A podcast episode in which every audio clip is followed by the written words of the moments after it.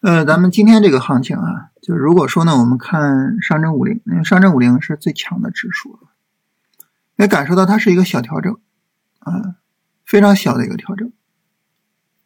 呃，基本上震荡呢就在周五的横盘区内。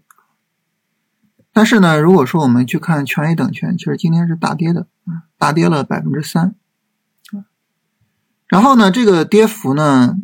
比一月二十二号是要小一点，一月二十二号下跌是百分之五点六七，但是呢，今天跌百分之九以上的个股比一月二十二号呢是要多的，啊，有非常多的个股跌幅在百分之九以上。那为什么呢？就主要还是市场情绪崩了啊。这个你像之前的光伏啊、通信啊崩了之后，有很多的跌百分之九以上的个股。还有呢，就是比如说像上海。上海呢，当然它是现在的这个主线是吧？上海自贸是现在主线，这是上海最早涨停的那十只股票啊，二十三号涨停的那十只股票，你发现就是很极端啊，要么呢就是还在持续涨停，持续的一字板，要么呢你涨停打开了，你看这种是吧？高开低走大阴线，然后呢甚至就是跌停。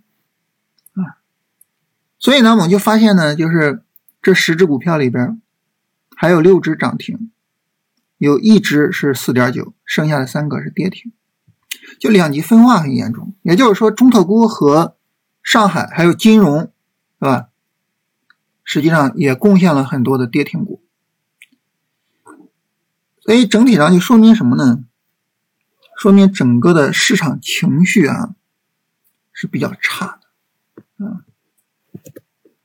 我们看这个中特估里的个股啊，大的股票涨幅还是有的，所以守住了这个上证五零嘛，对吧？啊，这些都是大票啊，都是市值比较高的这些股票。那反过来呢，我们到跌幅榜上呢，也能够看到，就是有这种跌的比较厉害的个股啊，三连板之后大跌的，就是整体来说啊，这个市场情绪。崩的比较容易，崩的比较快，这是我们现在这个市场比较大的问题。你像昨天出这个利好，是吧？大家本来可能觉得，哎，能不能把行情再推一推？结果没想到急转直下，对吧？那你说这个东西我们怎么去理解它？怎么去处理它呢？首先呢，我们从理解这个行情的角度啊，其实这个行情也是正常。啊，就是在整体大跌的背景下，然后没有特别好的去扭转这个情绪，是吧？也很正常。包括我们说，我们回顾在这个去年啊，不是去年了，前年了，前年十月末这个行情，当时上证指数也是创了个新低，所以这个呢，首先来说它也很正常啊。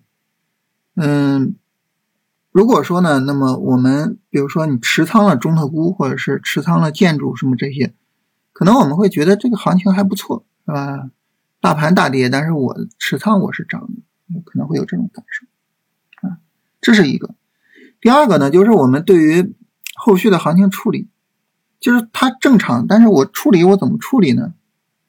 其实这个时候呢，我觉得就是还是重点去看行情未来发展的一个趋向。就如果说呢，上证五零的这个小区间它能够守得住。是吧？比如说明天还在这个小区间里面震一天，可能那个时候呢，中特估我们就可以在持续的去做它的超短，就后边可能还有行情。嗯，但是呢，如果说要是明天五零也往下跌了，那这个时候真的就是不太好办了啊，就需要看看，就是是不是要再耐心的等一等啊。所以现在整体来说，就是市场有没有一个二次探底的这个问题啊？当然这个事儿呢。那么周五也说哈，这个创指比较弱，然后创指其实已经创了新低了。整体上这个市场情绪吧，真的就是非常非常差。所以我觉得现在的核心就是明天，明天市场能不能再横一天，上证五零能不能再横一天？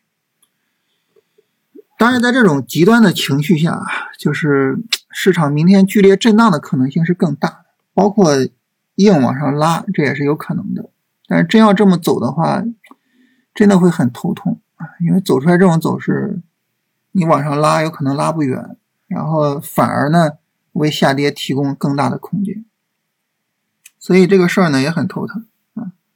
所以整体上来说吧，就是最好明天能再横一天，然后呢能够显示出来，就是至少主线板块啊，就中特估他们这些还是能扛得住调整的，啊，能显出来这一点啊。到时候呢我们去跟踪啊，去什么可能也更好跟踪一些。现在呢整体上。不是很好跟踪，是吧？你包括选个股，真的现在选个股很难选，是吧？你要么涨停，要么跌停，你选股咋选？没法选，是吧？然后其他还有很多，是吧？留下了长长的上影线啊，所以呢，就是看看能不能明天再横一天，然后后续操作上呢就相对好处理一点。嗯，整体上来说吧，就是今天这个情绪崩的有点夸张了，然后。泄劲啊，这个泄的有点过了，后边可能不是太好办了。